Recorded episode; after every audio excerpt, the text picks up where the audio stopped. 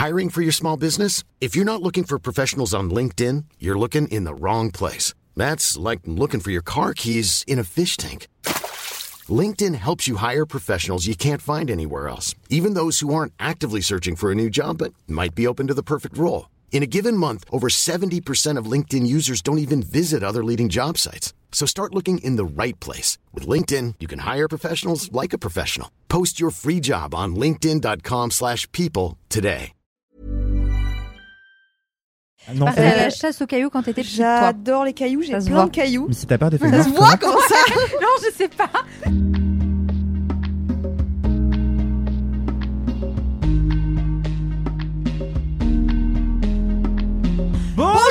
Bonjour Ok, Ariane est on fire. Ouais, bah sinon, euh. Sinon je vais m'endormir donc j'ai pas le choix.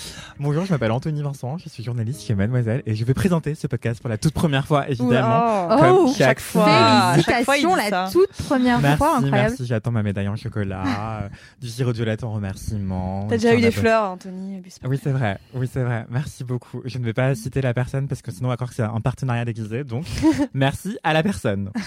Euh, voilà.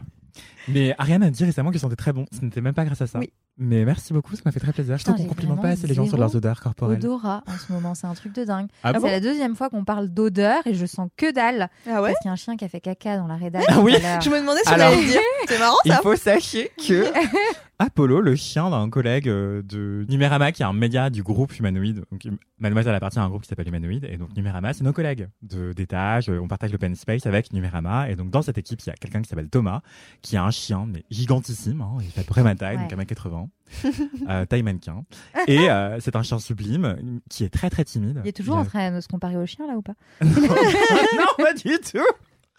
Mais euh, non, le chien est très très, euh, il a un très beau pelage et euh, ce chien se balade mais en silence. Donc à chaque fois il me fait sursauter. C'est vrai, il Et fait aucun bruit. Oui, d'un coup tu te retournes, bruit. il est en train de regarder par la fenêtre comme ça là. Il Je est trop trop bizarre. Ouais, il fait un peu film d'horreur parfois, mais euh, et donc en fait le, le chien est venu du côté de chez Mademoiselle et il a lâché un truc que je n'ai pas osé regarder. Moi non plus, j'ai pas j'ai moi, j'ai pas vu. J'ai euh, juste vu la trace et on m'a dit que. Mais Ah bah apparemment c'était un double. euh, Enfin bref, qu'importe. On- Je vous épargne les détails. Ça fait 30 secondes que le podcast a commencé. On parle de caca. Bienvenue dans LMK.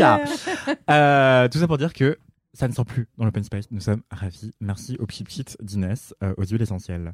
Ariane, comment vas-tu? Oui. Euh, bonjour, moi, écoutez, ça va, un peu crevé. J'ai l'impression que j'arrive pas bien à me reposer en ce moment, mais euh, mais ça va. J'essaye de, de, de mettre un peu d'énergie pour me réveiller justement, parce que sinon là, je vais m'endormir. Je comprends, je comprends. Le dynamisme s'auto-entretient finalement. Plus tu cherches à être dynamique, plus tu peux être dynamique potentiellement. Exactement. Marie-Stéphanie, est-ce que ça t'inspire? Est-ce que tu es comme une dynamo? Est-ce que je suis comme? Une dynamo Genre, plus Ah, tu donnes de l'énergie. j'ai compris comme une dynamo. Ah, que voir. oui, alors Guimauve, là, pour le coup, oui, effectivement. Euh, Dynamo, non. Euh, non, là, je suis un peu low énergie aussi. euh. Mais, euh, mais ça va. J'ai déménagé aujourd'hui. Ah oui. Aujourd'hui, genre. Ouais, enfin, Ouais, du intense. coup, pas moi, mais Oui. J'ai fait des ménages. ouais, j'ai fait déménager ma maison. À partir de ce soir, Donc, tu ne dors plus voilà. dans ton ancienne. Exactement. maison. Donc en vrai, je suis très contente. super. C'est ravi. C'est genre un nouveau départ euh, qui t'enthousiasme. euh. Ouais, grave. T'aimes bien les changements? Euh... J'ai l'impression d'être chez le psy là. Vraiment. Non, mais ouais, franchement, oui. Et ce que je disais à une pote euh, ce matin, je disais, j'ai l'impression d'être dans une phase euh, de, de. Bon, ce que les auditeurs de, De LMK renouveau. ne savent pas, et il faut que je le dise à un moment donné, puisque je vais disparaître du podcast, c'est que je suis et- enceinte Voilà. euh, et je suis à un peu plus de 7 mois de grossesse. Et donc, forcément, c'est aussi une phase qui est une phase de changement, hein, évidemment, Bah oui. à plein de niveaux différents. Et, euh, et ouais, j'aime le changement. Et j'aime déménager. Eh bien, félicitations pour euh, les deux choses. Euh, voilà, félicitations on tape, au micro. Voilà, on l'avait déjà dit en privé, évidemment. C'était une surprise qu'on ne pouvait plus tenir. Voilà, enfin, je déteste tenir des secrets en fait. Ça ne dure jamais longtemps avec Ah, moi non plus, c'est euh, horrible. Ne me confiez au- jamais aucun secret. Pareil, vraiment. Et pourtant, plein de gens me confient des trucs. Toi, est-ce que tu as Ah une bon tête qui inspire la Oui. confession? Les gens me parlent beaucoup. Et à chaque fois, alors je sais pas combien de fois dans ma vie j'ai entendu, enfin je sais pas pourquoi je te raconte ça, mais bon j'ai envie de te parler quoi. Et après, et en fait il faut pas parce que moi le problème c'est qu'après, bah je le dis aux gens quoi. Et J'arrive pas à tenir les secrets. Toi, Marie-Stéphanie, est-ce que tu tiens bien les secrets? Moi, Es-tu je une tombe tombe. Ouais, vraiment. Ah ouais? Ah ouais. cimetière. Ah vraiment, je suis une vraie tombe quoi. Et, et c'est pour ça que du coup aussi les gens se confient à moi. Mm. Enfin, mes potes viennent me dire des trucs et tu les gardes pour toi. Bah oui, enfin, évidemment. À qui veux-tu que je le dise Est-ce que Je euh, déteste qu'on dise les secrets, pour le coup. Ouais. Mais en fait, le truc, c'est que j'arrive à jauger si c'est des secrets qui vraiment doivent être gardés. Les secrets qui vraiment doivent être gardés, je les garde. Oui. Mais euh, si c'est des trucs, euh, bon, voilà, où c'est un peu secret, mais en vrai, on s'en bat les steaks. Ou alors, en Si fait, c'est un ou alors, potin, je J'ai vais. qu'il n'y avait pas entendu cette expression d'ailleurs. On s'en bat les steaks. dites-nous dans LMK, dites-nous dans les commentaires, pardon, si euh, pour vous c'est vintage ou pas. Vas-y, poursuis. Euh, je me décharge en fait en racontant les choses qu'on me confie à des gens qui n'ont aucun rapport avec euh, les, les, les gens qui me racontent leurs trucs ou les situations Ah oui. en question. Donc en fait, même si je le dis, ça n'aura aucun impact sur euh, le secret en, en- enfin voilà en Tu mets soi, pas le secret euh, en péril, quoi. Voilà, exactement. C'est bien, vous êtes très mature, contrairement à moi. si je suis tout sauf une tombe, euh, je suis un, une maternité de. On me raconte un truc et hop, j'accouche tout de suite. Voilà, je divulgue les. Mais tes amis le savent. Mes amis le savent et me confient quand même énormément de choses, Ouais. ce qui est dramatique, car ça me revient toujours dans la gueule en boomerang. Vraiment, je raconte. On me confie un truc, dis ah oui, d'accord, ok. Je le répète à quelqu'un d'autre et ce quelqu'un d'autre va le dire à la source en disant Anthony m'a dit que non, non, non. Et après, je me fais engueuler, voilà. Donc, Mais- ne me confiez jamais rien. En même temps, moi, je suis quelqu'un qui a pas beaucoup de secrets. Je veux dire, euh, je suis assez peu secrète, euh, je me dévoile, euh, j'ai pas de problème. La preuve, LMK. La Oui, preuve j'avoue. LMK.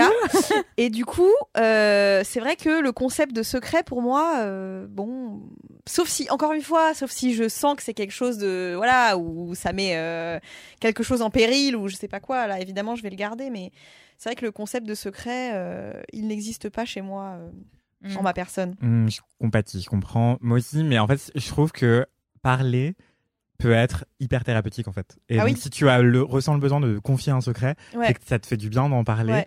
Et moi aussi, j'ai besoin de me faire du bien, du coup, je le répète. Hmm, Voilà. Donc, conclusion, euh, parler, c'est guérir. Voilà. Tadam Quelle belle conclusion. Et bon, on va enchaîner sur cette introduction expéditive avec la question de la semaine. Ariane, quel métier, non, pardon, quel artisanat es-tu? Alors, quel artisanat suis-je? Je vais commencer par dire que je suis obsédée par les cailloux. ça, c'est quelque chose que j'avais jamais dit, je pense, Ok. dans LMK.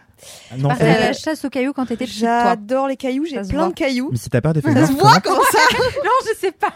Sous les, sous feuilles de l'automne mouillées par la pluie. Exactement ce que je disais, genre comment tu fais pour gérer ta passion des cailloux alors Ah bah voilà. et avec ta phobie des feuilles mortes Mais les beaux cailloux, ils sont pas sous les feuilles mortes, hein. euh, ils sont genre Bah, à la plage. Comment tu peux Ah. savoir? T'es jamais la regarder? Mais non, enfin je veux dire, euh, dans les dans les vieux bacs à arbres de Paris, là, il y a pas des beaux cailloux, hein, ça je vous le dis. Mais euh, genre euh, à la campagne, il n'y a pas des feuilles mortes par terre. Mais si, Et des mais, cailloux dessous. mais ils sont pas forcément très beaux les cailloux. Alors si, sachez que bon, je vous l'ai déjà dit, mon père a une maison de campagne, euh, coming out bourgeoisie. Euh, Qui le crut? Vraiment. Et euh, un jour, avec mes sœurs, en fouillant euh, dans la terre, on a trouvé des fossiles. Mais Attends, quel âge avais-tu? Quel âge aviez-vous? J'avais une dizaine d'années, je pense. Ok. Des Des fossiles fossiles, c'est ouf. vrai Des fossiles Comment de, vous saviez que c'était de- des vrais de fossiles? coquillages. euh, bah, enfin, on les a montrés à nos parents et ils nous ont dit ouais, quand même, ça a vachement Ah, mais vous étiez des fossile, enfants. quoi. Ouais. Et c'était Peut-être qu'ils vous ont menti pour faire plaisir. hein. Merde. Bah, en tout cas, il y avait sur de la pierre qui avait l'air un peu calcaire, donc en vrai, c'est possible. Euh, Une forme en creux. Ouais, une forme en creux, vraiment, et en spirale. Ouais. Comme, un, comme une euh, coquille de coquillage, quoi. euh, Comme un cliché de fossile. Voilà, comme un cliché de fossile, exactement. Après, c'est- c'est- c'en était un, c'en était pas un, je sais pas, mais en tout cas, je me rappelle que ça m'avait vachement enthousiasmé parce que j'aime bien les pierres. Et euh, de- du coup, j'ai plein de pierres, je ramène des pierres de quand je vais à la plage, quand je trouve des belles pierres et tout. Pendant des années, malheureusement, je l'ai perdu, j'en suis très triste. J'avais dans un de mes manteaux euh, d'hiver une pierre qui, quand je la mettais entre mes doigts, mon index et mon majeur, faisait exactement la forme euh, de. Comment dire? Elle était ronde, quoi. De tes Non, os elle était un peu creusée. Et du coup, je Ouais. pouvais la. La du coup, je pouvais pincer la... Ouais, je pouvais la pincer Ah, comme une sorte de bague, quoi. Mais bon, ouais. tout en ayant les doigts serrés. Mais du tout coup, en tu ayant les restais doigts les serrés. doigts serrés comme ça. Et à ben, je longueur de mettais ma main journée dans ma poche et je mettais ma pierre entre les doigts et je sais pas, ça me rassurait un peu. Ouais, Je la caressais, elle complète. était toute douce, c'était comme un galet. Quoi Tu te sentais complète. Ouais, je me sentais complète. mignon. Ça a comblé un vide. Voilà. Et ce qui est marrant, c'est que je faisais ça. Alors là, je suis en train de trop de raconter ma vie là. Je faisais ça avec mes tétines quand j'étais petite. Je mettais euh, les- la tétine entre mes deux doigts. euh, Comment tu peux t'en souvenir? Je m'en souviens hyper bien. Je m'endormais comme ça. Mais t'avais ta tétine jusqu'à quel âge? Elle a encore une tétine. tétine. pour dormir, je pense que maternelle. Ok. Ah oui Ouais. Ah, T'as des souvenirs tôt, du coup, quand même. Mais je m'en souviens parce que je j'arrivais pas à dormir sans et j'avais même plusieurs tétines, une pour en mettre dans ma, pour la mettre dans ma bouche et l'autre pour la mettre entre mes doigts. Bref, ça n'a rien à voir avec mon métier d'art, euh, puisque je- comme je disais, j'adore les cailloux et j'adore les pierres. Donc je pense que je serais euh, tailleuse de pierre, ou plutôt, comme on dit dans le jargon, je serais lapidaire. C'est ça le mot, pour dire qu'on Ah ouais taille des pierres précieuses. Ouais, Lapidaire. Lapidaire. Et euh, j'adore les que je suis pierres. lapidaire, mais pas pour Oui. ça. Oui, Non, mais- c'est autre chose. J'adore les pierres précieuses. euh, j'adore aller voir des pierres précieuses. Je sais pas combien de fois je suis allée au musée de minéralogie là de, du jardin des plantes. C'est super. Sublime, Ouais, sublime. J'en ai parlé trois fois dans l'MK, je crois. Ah ouais Oh merde. En plus c'est gratuit parce que je suis jeune. Euh, Oui, bah, c'est bon. Hein. Arrête de te Moi la aussi, je suis péter, jeune. quoi. C'est gratuit parce que je suis jeune. Voilà. moins de 26 ans. Et euh, vraiment, c'est super. Et ce qui est encore mieux là-bas, c'est qu'en fait, il n'y a jamais personne. Parce que visiblement, personne ne s'intéresse aux cailloux et aux pierres. Euh, donc moi, quand j'étais à Sancier, à la fac, là, à Paris Oui, c'est 3, juste à côté. c'est juste à côté. Oui. Et donc, quand j'avais des heures de trou, paf, j'allais au musée de trop chouette minéralogie. comme C'était trop Mais- bien. Moi aussi. Et euh, Ouais. en fait, comme je suis un incorrigible romantique qui se cache derrière un cœur de pierre, Ouais, eh bien, j'attendais de croiser l'amour de ma vie. Ah. Et ça n'est jamais arrivé. bah, il n'y a jamais personne. Donc, euh, c'est sûr que c'est bon. Ça, ça Mais justement, je me dis, si on se croise Ouais, oui, là, c'est qu'on est vraiment fait l'un pour l'autre. ça c'est sûr. Ah bah oui. Et du coup, je n'ai pas d'âme sœur. Voilà. Hmm. Euh, T'es né en quel mois, Ariane? Novembre. C'est quoi ta pierre de naissance, tu sais, de tête? Euh, ah putain, j'avais regardé, mais je sais Je plus. l'ai sous les yeux. C'est quoi? La citrine. Ah oui, c'est jaune, c'est ça? Ouais. Ouais, ouais. Euh, écoutez, euh, bon, j'ai rien à dire, j'ai aucune, aucune info à donner là-dessus. Euh, J'aime bien la citrine, c'est joli. Mais tu vois, le truc, c'est que j'adore les pierres et tout, mais je n'en porte pas du tout. J'aime pas forcément les bijoux avec des pierres, euh, au contraire, j'aime plutôt euh, genre l'argent martelé, les trucs comme ça, mais sans, sans pierres précieuses. Mais le travail des pierres et le globalement l'esthétique des- de la pierre, j'adore ça.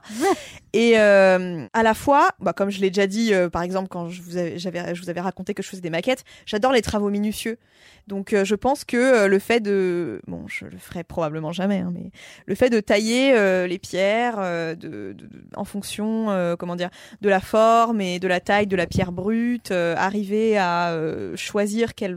Enfin, comment la tailler pour la sublimer. euh, Voilà, je pense que ça me parlerait, donc je serais lapidaire. J'adore cette information et petite parenthèse, j'avais interviewé deux créatrices de bijoux pour le JT Mode, mon émission mensuelle sur Twitch sur la mode pour Mademoiselle, notamment donc Kitty Martin qui a sa marque du même nom et Elia Pradel qui a une marque qui s'appelle Anicet, A-N-I-C-E-T. Et euh, Anicet, euh, enfin Elia Pradel pardon, donne parfois des ateliers pour apprendre à. Mmh, en fait, elle- tous les deux dans les deux cas, elles font de l'upcycling de bijoux. Trop stylé. Ouais. Donc elle part de bijoux anciens que les gens ne portent plus ou dont, ils se sont lassés, etc. Et pour les, démo- enfin, les démonter, les Mhm. déconstruire grosso modo, et recréer des bijoux euh, nouveaux à partir de cette matière existante. Et euh, Elia Pradel, avec sa marque Anicet, fait parfois des ateliers. Donc si un jour tu veux y aller, euh, trop en plus souvent, je crois que c'est gratuit souvent. À un moment, elle en faisait en résidence à le 19M, qui est la maison des métiers d'art de Chanel. Et, euh, et c'était gratuit. Donc euh, vraiment, euh, abonnez-vous à son Instagram si un jour vous voulez avoir les infos là-dessus, parce que vraiment c'est incroyable. Tu peux redonner le nom? Alors c'est Anicet, A-N-I-C-E-T. Si vous la cherchez sur Instagram, vous allez la trouver facilement. Anicet Bijoux. Et la créatrice de la marque s'appelle euh, Elia Pradel. C'est une Guadeloupéenne. Big up les Antilles françaises. euh, Marie-Stéphanie, c'est quoi ton mois de naissance déjà? Septembre. Ok, tu connais ta pierre de naissance? Non, pas du tout. C'est le saphir. Voilà. Ah, pas mal. génial Ok, bah ma bague de fiançailles est un saphir. Ah, Oh Voilà, ça tombe c'est fait bien. exprès. Je ne savais pas. Oh, je pense pas que mon mec se soit renseigné à ce point. Oh. Vraiment pas. On sait jamais, parfois on est surprise. Moi, je le trouve très romantique quand il vient à mes cours de pole dance. Euh, mais bref, passons. Alors, je voudrais également vous dire que si vous voulez connaître votre pierre de naissance, euh, j'ai écrit un article là-dessus sur Mademoiselle. Voilà, mademoiselle.com. Mhm. Non mais incroyable, pourquoi j'ai pas lu cet article Il est sorti le 7 mai 2023, le jour de mon anniversaire. Eh bien, Euh, évidemment. Euh, donc, je suis né le 7 mai Est-ce que 2002, c'est un hasard comme vous le savez. Oui, c'est un hasard pour totalement fortuit. le prochain atelier euh, de upcycling bijoux euh, par Anissé est le 3 mars. Ah Donc J'ai vraiment, je me suis même pas renseigné, j'ai dit ça comme ça. Ouais, voilà. J'adore. Ça vous intéresse, je ne serai pas là, je serai à Marseille, mais euh, pour la prochaine fois, je regarderai. Eh bien, si vous êtes une créatrice de bijoux qui donne des ateliers à Marseille, slidez dans nos DM. Merci. Voilà. Bisous. Voilà. Marie-Stéphanie, quel artisanat serais-tu? Alors, euh, question très compliquée. Euh, vraiment, parce que je trouve qu'il y a un grand nombre de métiers d'art qui sont remarquables par euh, leur, euh, leur spécificité euh, respective. Euh, mais je pense que je pense que je serais euh, soit brodeuse, soit ouais, enfin, ce serait plutôt, je me, je me tournerais plutôt vers le tissage.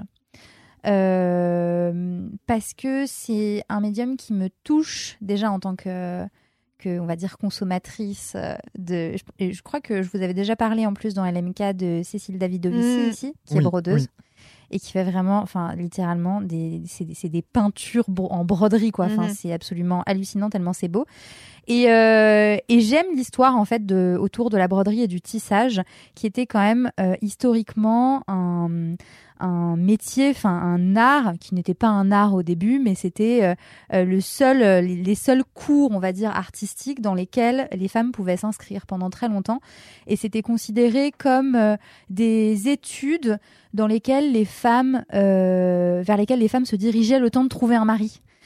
C'était vraiment, euh, voilà, euh, bon, on l'inscrit euh, dans des cours de tissage, mais de toute façon, elle va se marier et puis ensuite elle arrêtera. Et voilà, alors qu'en fait, il y a eu dans l'histoire énormément de femmes, de femmes tisseuses, enfin de femmes qui se sont emparées du tissage pour en faire des choses extraordinaires. Le Musée d'art moderne de Paris l'année dernière ou l'année d'avant, plus, c'était 2022 ou 2023, avait consacré une exposition à Joseph et Annie Albers. Euh, qui donc est- qui était un couple de un couple d'artistes euh, euh, de l'école du Bauhaus. Et et alors je vous invite à aller voir le travail d'Annie Albers qui a fait partie de ces femmes qui justement ont été les premières à intégrer les, les cours de tissage de, de cette école cette grande école du Bauhaus, euh, mais euh, mais bah, qui a comme toutes les autres femmes de cette époque euh, a été invisibilisée et donc le travail a été invisibilisé.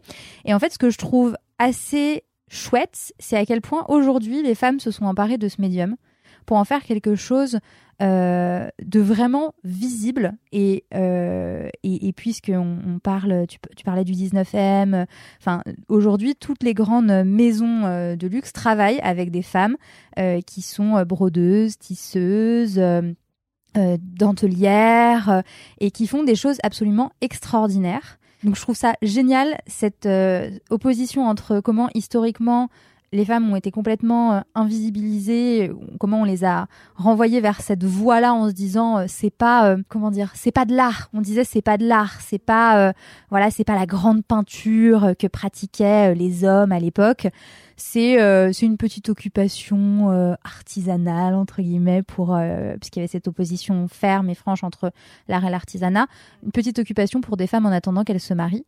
Et, euh, et aujourd'hui, de plus en plus, on se rend compte à quel point euh, ben, les femmes, euh, à cette époque, se sont emparées de ce médium-là pour faire des choses extraordinaires. Euh, je pense aussi à Sonia Delaunay, euh, qui, euh, elle, à l'ép- à l'époque, c'était vraiment, elle était, si vous la connaissez pas, elle a longtemps été considérée comme la femme de Robert Delaunay. Euh, grand peintre et elle, euh, en fait, c'était un peu euh, la ménagère dont on parlait pas trop à l'époque, alors qu'elle faisait des choses absolument extraordinaires. Et aujourd'hui, on, on parle à nouveau et on met à nouveau en valeur ces travaux-là et ces artistes-là.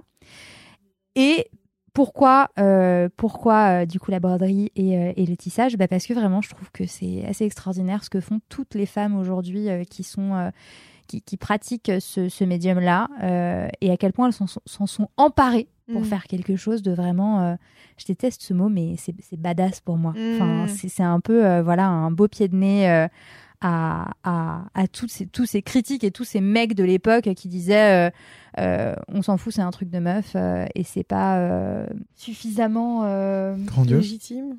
redit. Grandiose. Ouais, c'est pas c'est pas grandiose, c'est pas euh, ouais, c'est pas de l'art. En gros, c'est Mhm. juste euh, voilà une occupation comme une autre. euh, alors Oui, c'est un bah, passe-temps si. et pas de l'art. Ouais, voilà, c'est ça. Et dans. Enfin, peut-être moins dans le côté de lapidaire, parce que tu peux aussi faire des choses énormes avec des pierres, parce que c'est pas que des pierres précieuses en fait. euh. Mhm. Mais il y a un truc aussi de tout ce qui est minutieux et minorisé, j'ai l'impression. Et... Mais oui. Complètement. Et, parce que, et, et justement, je parlais de Annie Albers tout à l'heure. Euh, si vous allez voir son travail, euh, je sais pas s'il est encore visible euh, ou pas euh, dans certains musées, euh, potentiellement au musée d'art moderne, je pense. Euh, son travail, c'est d'une minutie extraordinaire. Enfin, Cécile Davidovici, dont je parlais euh, il y a quelques épisodes, euh, c'est elle, a, elle a des doigts de fée. Enfin, c'est- il faut une patience et un talent pour, pour faire ce que, ce que ces femmes font. Donc c'est assez chouette. Et toi, Anthony, Euh, tu serais quoi? En tout cas, euh, hyper un- intéressé euh, et fasciné par vos deux réponses. Et euh, je pense que, mais je trouve ça assez intéressant que les deux métiers d'art choisis, enfin les deux artisanats soient liés à la, enfin que la mode euh, s'en empare énormément. En tout cas, euh, c'est pas Ouais. lié que à la mode Mm. évidemment, mais mais je serais la plumasserie. Évidemment. Ah. Mais oui, Alors, parle-nous de ton pantalon avec des plumes. je crois qu'on a déjà parlé dans oui, l'émission, t'as déjà d'ailleurs. parlé. Euh, J'adore depuis très très très longtemps les plumes. Euh, évidemment, je suis un pan. J'ai un gros souci avec ça. Je ne passe ma vie à me pavaner euh, dans des vêtements euh, loufoques. Depuis que je suis tout petit, vraiment, mes premiers mensonges étaient des mensonges mais énormes par rapport à des vêtements. Euh, J'ai raconté des mythos. Je m'en souvenais pas, mais récemment, mon meilleur ami me le rappelait. Je faisais croire que j'avais des vêtements brodés en fil d'or et tout machin. Il a rend. Mais je sais pas pour qui je me prenais, bref. Le petit prince. Et donc, j'ai grandi et je me suis dit que bon, l'or c'était un peu trop cher pour moi, mais les plumes, ce serait ravissant. Et donc, j'ai commencé à m'acheter des vêtements avec des plumes. Et euh, quelle n'a pas été la révolution qu'une maison a faite, euh, enfin, pardon, une marque qui s'appelle Maison euh, la paire, je crois, mais qui a mis la clé sous la porte. hein. Je vous dis ça, c'est pas du tout sponsorisé. Juste à un moment, elle a sorti des vêtements dont les plumes étaient amovibles. Et ça a été la révolution pour moi. Je me suis dit, mon dieu, mais c'est génial. C'est-à-dire que je pourrais enfin laver facilement mes vêtements avec des plumes. Parce Mm. que normalement, c'est hyper compliqué. Mm. Mais euh, à l'époque, j'étais déjà fan de cabaret. Et du coup, j'avais déjà eu des, des tips de personnes qui portent des plumes pour, euh, comme costume de scène pour les, leur redonner du gonflant ou les désodoriser, des choses comme ça. Parce qu'en fait, tu peux pas les mettre à la machine, quoi. Et en fait, le plus simple, c'est un petit coup de vapeur, ça désinfecte et ça redonne du gonflant.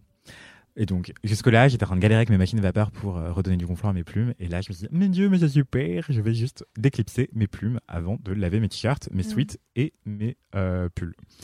Qui prouve que Euh. t'as vraiment des plumes absolument de partout. C'est ça. mais depuis peu, j'ai maintenant un pantalon à plumes. Ça, je n'avais pas encore. Et c'est un Jeanne. Friot, Jeanne Friot, créatrice lesbienne que j'adore, euh, que j'ai payé de ma poche, évidemment. euh, Qui est trop canon. qui, qui est très canon, mais qui est très fragile. Mais heureusement, comme c'est du fabriqué en France et même à Paris, quand vous avez un souci, vous allez voir son atelier et on vous le répare. Donc, euh, je l'ai fait replumer déjà deux fois en deux ans, je crois. Mais c'est parce que vraiment, je le mets dans des conditions extrêmes. euh, Je mets en boîte avec, quoi. Et oui. Ce que, pas- ce je suis pas j'ai- censé faire. Niveau entretien, ça doit quand même être euh, compliqué. Bah, en vrai, euh, on lave trop nos vêtements. Je ferai un article là-dessus, de ces quatre. Mais euh, si vous ne lavez pas votre jean, vous n'allez pas mourir. Ouais. Vous n'aurez pas euh, des jambes qui vont euh, être rongées par l'acide chlorhydrique ou je sais pas quoi. Enfin, vous n'allez pas développer des moisissures sur votre pantalon. Vous En n'allez pas moisir en Vous somme. n'allez pas moisir. vous n'allez pas puer non plus. Surtout si vous pensez à l'aérer régulièrement.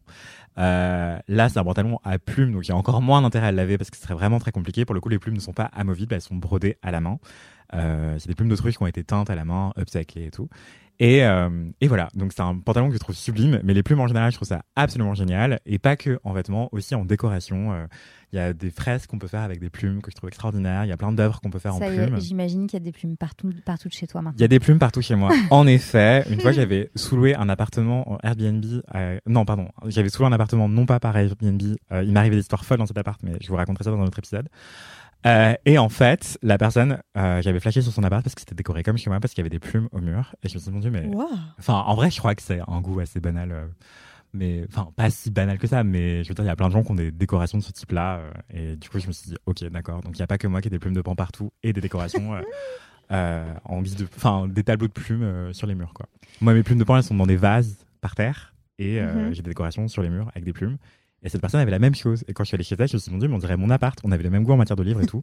Et on avait aussi les mêmes goûts en matière de mecs. Bref, c'est une autre histoire. Ah Mais euh, j'en profite pour faire une petite incursion. Je pense que tu dois connaître, euh, mais ou pas, et dans ce cas, si tu ne connais pas, euh, tant mieux, parce que ça te permettra de découvrir une, euh, une artiste plumatière qui s'appelle Janaïna Milero. Non, je connais pas, Non. je crois. Elle a, elle, a, elle a travaillé pour la mode euh, et notamment sur des défilés. Là, je vois sur son site euh, Dior Haute Couture, Haute Couture, euh, Paris 2020. Mais euh, moi, j'ai, je, suis, je suis tombée sur le profil de cette, de cette femme qui fait un travail de dingue, Janaïna Milero. Comment tu l'écris? Janaïna, J-A-N-A-I-N-A, et Milero, M-I-L-H-E-I-R-O. Et en fait, il y a quelques années, quand je bossais pour le L, j'avais pris part au, au prix des artisanes, euh, qui existe depuis 4 ans, je crois, aujourd'hui, euh, et qui récompense chaque année des artisanes dans quatre. euh, je suis pas en train de faire de la pub pour le L, mais c'est plus pour dire que c'est dans ce cadre-là que, que, je, que j'ai connu Janaïna Milero. Elle avait été récompensée donc dans les métiers d'art. Et, euh, et donc il y a un petit portrait, le L, euh, c'était en partenariat avec LVMH, avait fait un- une vidéo reportage sur elle dans son atelier. Et c'est vraiment magnifique. Enfin, je sais pas euh, comment décrire autrement son taf que en disant que c'est juste magnifique. Elle avait fait, là je vois sur son site aussi euh, toute la vitrine de la boutique Guerlain euh, des champs, je crois. C'est vraiment, c'est de l'art. C'est c'est à, à la frontière euh, dans certaines de ses créations avec la, avec la mode, mais Mhm. c'est surtout de l'art, quoi. Enfin, c'est c'est juste sublime. Et en voyant son travail, je comprends, Anthony, quand tu dis que tu as envie d'avoir des plumes de partout. Parce que, non, mais euh, moi, au début, le métier de plumassière, je connaissais pas du tout. Oui. Au début, le métier de plumassière, je connaissais pas du tout. Et, vraiment, plus. je me disais, attends, travailler la plume, enfin, c'est quoi, euh, tu vois Tu euh, colles des plumes. Quoi. Ouais, tu te colles des plumes, tu te fais un chapeau de d'Indien euh, comme quand t'étais en, en CM2 pour le carnaval. Et- mais en fait, non. Enfin, c'est vraiment. je dis ça pour que les gens se rendent vraiment compte. T'as cité, t'as cité des noms. il faut, il faut aller, il faut aller regarder et taper les noms que t'as cités. Mais, mais vraiment, la, la plumasserie, c'est beaucoup plus que ce que les gens pensent en fait. C'est pas juste t'amuser avec des plumes, quoi. Ouais, totalement. Et en fait, euh, je viens de voir le compte Instagram de Genaina Milero et en fait, j'avais liké plein de photos déjà par le passé. Euh, mais j'avais interviewé un, un artiste plumassier que j'adore qui s'appelle Maxime Leroy à l'époque où je bossais avec Horace. Et, euh, et en fait, Maxime Leroy, c'est un plumassier français qui euh, travaille euh, beaucoup sur les costumes de scène pour le cabaret d'ailleurs. Parce que ma vie est en cercle. Et euh, il a une dégaine de rockstar. Enfin, c'est un mec qui a le crâne euh, euh, complètement rasé, qui a des tatouages partout dans le cou et sur les mains et sur le corps. Et qui roule en Harley Davidson et en voiture vintage, des, grosses car- des grosses carrosseries et tout. Et il travaille la plume avec une telle minutie. Le contraste est juste dingue. Il Mhm. avait notamment fait des, des œuvres exposées dans des galeries d'art où c'était vraiment des motos énormes hérissées de plumes ou des casques de moto en plumes. Et j'ai trouvé l'idée complètement géniale. Enfin bref. Tout ça pour dire que je serais plumassier, mais tous les métiers d'art me, me passionnent infiniment. Je trouve que c'est complètement sous-côté. Enfin, les arts décoratifs en général, les métiers d'art en général, et l'artisanat en général. Mais tout, enfin, en fait, je suis juste pas doué de mes mains et j'ai aucune patience car je suis un Oui, homme. Tu peux apprécier sans être euh, doué de tes mains. Oui, oui, oui. Mais en fait, ça me rend encore plus fasciné de me dire, mon Dieu, mais des gens Mm. arrivent à faire ça pendant des heures et des Mm. heures et des heures. Mais moi, j'ai envie de me jeter par la fenêtre dès que je commence à cuisiner plus de 15 minutes, quoi. Donc, euh, Eh oui, je suis, je suis d'accord avec toi. Euh, Moi, j'ai pas trop de patience non plus et je pourrais jamais. Même, tu vois, les gens qui font de la céramique et tout, enfin, non. j'ai essayé, mais Et un nulle. temps de cuisson de X heures, euh, non, enfin, c'est c'est mort, quoi. Mais, euh, mais tout ça pour dire que amusez-vous, tentez des choses. Et si vous voulez euh, tester des loisirs créatifs ou des artisanats comme ça, euh, franchement, ça vaut le détour. Ne serait-ce que pour tenter, éprouver, euh, tester sa créativité, c'est toujours intéressant, quoi. Même si vous êtes nul. Non, je rigole. Euh, on est jamais nul. euh, C'est juste pas notre truc. Voilà. Ok, et ben c'était la petite question d'introduction qui nous a duré une demi-heure. Désolé, je parle trop. Nous parlons trop, comme d'habitude. Sur ce, c'est l'heure des kiffs. Youhou. Ariane, c'est quoi ton kiff cette semaine? Alors, cette semaine, mon kiff, euh, c'est quelque chose qui. C'est une recherche qui n'a pas encore abouti. Je vous explique. Ça a euh, un lien avec mon appart. Merci Fanny de m'avoir donné cette idée. Euh, parce que j'avais aucune idée de ce que j'allais J'adore ce kiff est né en 20 Ah secondes. oui, oui. Bah, comme d'hab. hein. Comme vous le savez, j'ai emménagé depuis maintenant 4 mois dans mon premier appartement où je vis seule. C'est super, je m'y sens bien, je passe mes week-ends enfermés dedans, euh, c'est un pur plaisir. Déjà, quand j'ai emménagé, je m'étais dit, bon, euh, est-ce que je mettrais pas mon piano? Parce que, ah oui, je fais du piano. Et euh, j'ai un piano chez ma mère. Sauf que, bon, ben, j'avais regardé quand même les prix euh, de déménagement de piano. En fait, c'est hyper cher, quoi. Ça coûte presque le même prix que d'acheter un piano d'occasion. Franchement. euh, Et en plus, je sais même pas comment ils auraient monté le bail parce que euh, il est quand même gros et je sais même pas s'il passe par la porte. Enfin bref. Et il se trouve que j'ai quand même suffisamment de place dans mon appart pour en avoir un. Et donc là récemment, c'est-à-dire il y a, je dirais deux semaines, euh, je me suis dit que là j'étais bien installée. J'ai fait mes rideaux, j'ai acheté mes petits meubles, j'ai ma petite déco, machin. Ça manque un peu de livres, de livres, mais bon, c'est pas grave, ça va venir. C'était un lapsus sublime. Exactement. Et euh, en fait, je me suis dit que là, euh, il y avait certains moments où j'étais chez moi et faire de la musique, ça me manquait trop.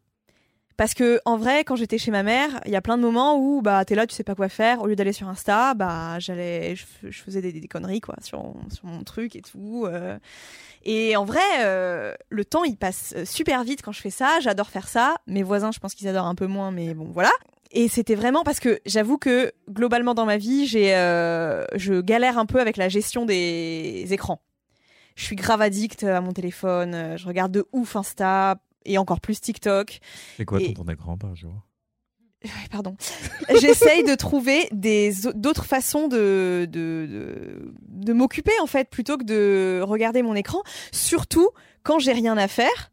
Parce que quand j'ai rien à faire, je suis très vite tentée de juste regarder mon tel euh, et ne rien faire d'autre pendant des heures, jusqu'à ce qu'éventuellement j'ai une pote qui vienne me proposer de, de boire un verre, quoi. Et donc parfois, je passe des week-ends entiers sur mon téléphone ou sur mon ordinateur à regarder des trucs et vraiment c'est abusé parce que après je me sens comme une merde, j'ai mal à la tête et euh, j'ai rien branlé, j'ai pas fait les courses, euh, c'est l'enfer. Bref, il y a des gens qui, je sais qu'il y a des gens parce que j'en parle beaucoup, euh, qui sont grave ok avec ça, avec le fait de vraiment juste utiliser son temps à ne rien faire et à regarder des trucs et tout. Mais en fait moi je sais que pour ma santé mentale littéralement ça ne va pas parce que je me sens pas bien, je me sens pas aérée, j'ai pas eu la lumière du jour sur ma peau pendant 48 heures, c'est juste pas possible quoi. D'où le fait que je fais du coloriage, je fais des mots fléchés, je lis, je fais des maquettes, je fais des puzzles. J'essaye de voilà. Et quand j'étais chez ma mère, effectivement, le fait de faire de la musique et tout, c'est vraiment euh, ça, ça ça me prend toujours des heures et je les vois pas passer et c'est super et après je me sens pas comme une merde comme si j'avais passé 5 heures à regarder des séries quoi. Et du coup, euh, je me suis dit ce qui est ok, ce qui est tout à fait ok. Mais juste euh, moi, ça, ça me va pas parce que je me sens vraiment pas bien après quand j'ai passé une journée à faire ça. Euh, je me sens vraiment déprimée de ouf. Du coup, je me suis dit que là, j'avais j'allais commencer euh, mes recherches pour trouver. J'ai pas encore décidé, mais soit un piano numérique, ce qui m'empêcherait de faire chier mes voisins parce que les murs sont assez fins et c'est pas hyper bien isolé. Donc je pense que déjà là, je passe beaucoup de temps à chanter. Je suis assez étonnée que personne n'ait encore tapé contre le mur parce que vraiment, je pense que c'est insupportable. Et du coup, euh, soit numérique, soit euh, acoustique droit, évidemment, faut pas déconner. Mais du coup, d'occasion, parce que ça coûte beaucoup trop cher, euh, un piano droit neuf, même dans les plus bas prix, c'est voilà. Donc voilà, je suis en train de regarder ça, euh, je regarde un peu à droite à gauche, je demande des avis à mes potes qui ont des pianos aussi, euh, et je vous tiendrai informé de l'avancement de ce projet. Et si tu t'achètes un clavier numérique d'occasion, euh, Ouais. peut-être qu'on peut passer aussi un, ou un piano droit, effectivement. Une annonce parmi les LMK. Trouve, il y en a qui veulent se débarrasser. Hein. Peut-être, écoutez, si. bah, le problème, c'est que comment je l'amène chez moi en fait?